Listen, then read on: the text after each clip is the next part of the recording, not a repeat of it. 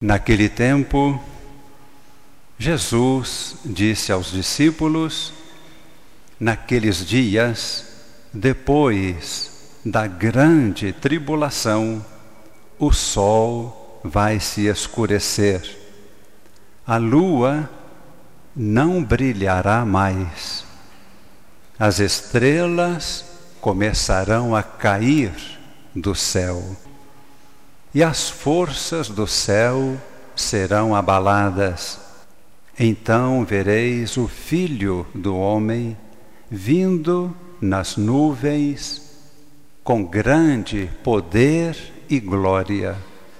Ele enviará os anjos dos quatro cantos da terra e reunirá os eleitos de Deus de uma extremidade à outra da terra. Aprendei, pois, da figueira esta parábola: quando seus ramos ficam verdes e as folhas começam a brotar, sabeis que o verão está próximo. Assim também quando virdes acontecer estas coisas, ficais sabendo que o Filho do Homem está próximo, às portas. Em verdade vos digo, esta geração não passará até que tudo isso aconteça. O céu e a terra passarão mas as minhas palavras não passarão.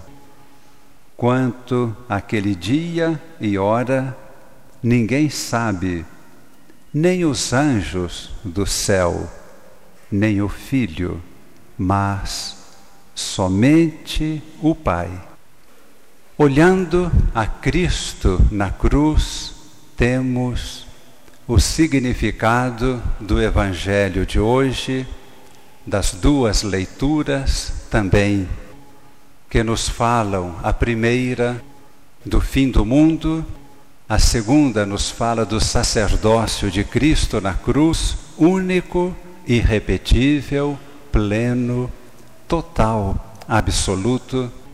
E no Evangelho, Jesus faz referência ao fim do mundo e há uma referência a destruição de Jerusalém, que aconteceu no ano 70, portanto, uns 40 anos após a morte de Cristo, 30 e poucos anos após a morte de Cristo.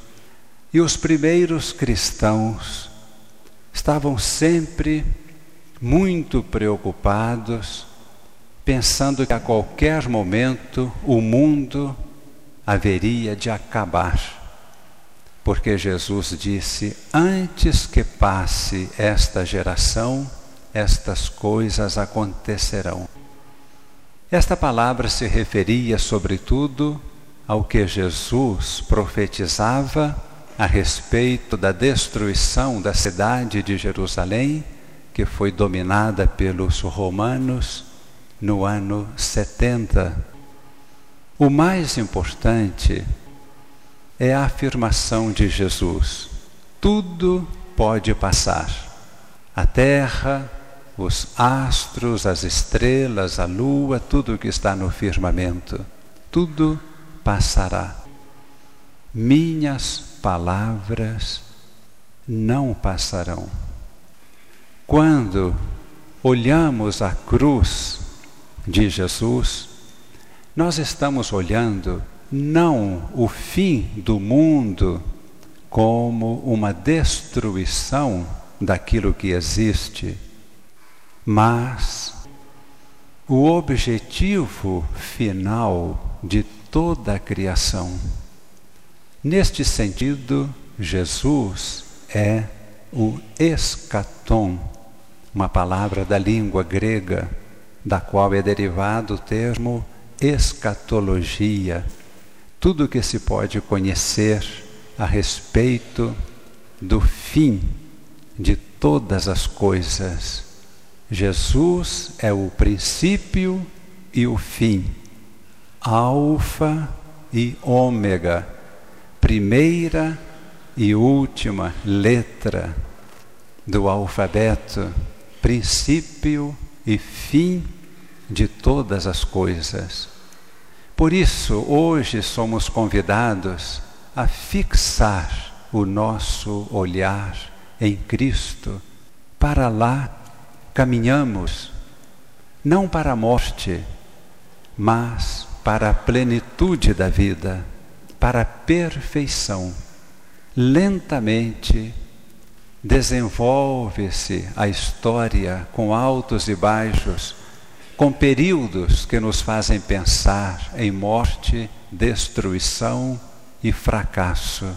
Nós, cristãos, temos a certeza absoluta e professamos isso em nossa fé, que o Espírito de Deus conduz a história, os acontecimentos, apesar de nossos pecados, nossos erros apesar de tudo quanto a humanidade possa fazer acontecer de calamitoso, o Espírito nos conduz a uma plenitude de vida.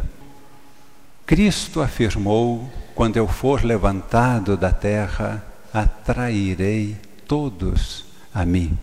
Na cruz, ele foi levantado da terra no Monte Calvário, nós estamos reunidos ao pé da cruz do Senhor e Ele reunirá todas as nações.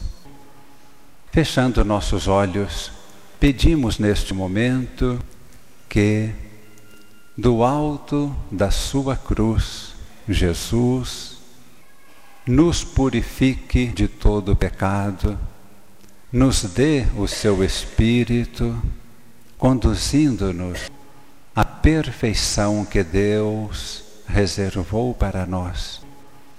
Neste momento, este poder de Jesus nos liberte de enfermidades, quaisquer que sejam nos liberte dos pecados, quaisquer que sejam, nos liberte das trevas e de todo o mal.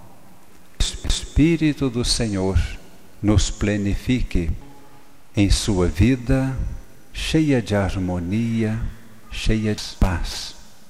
Assim como disse Jesus, eu vi para que tenham vida e tenham vida plenamente.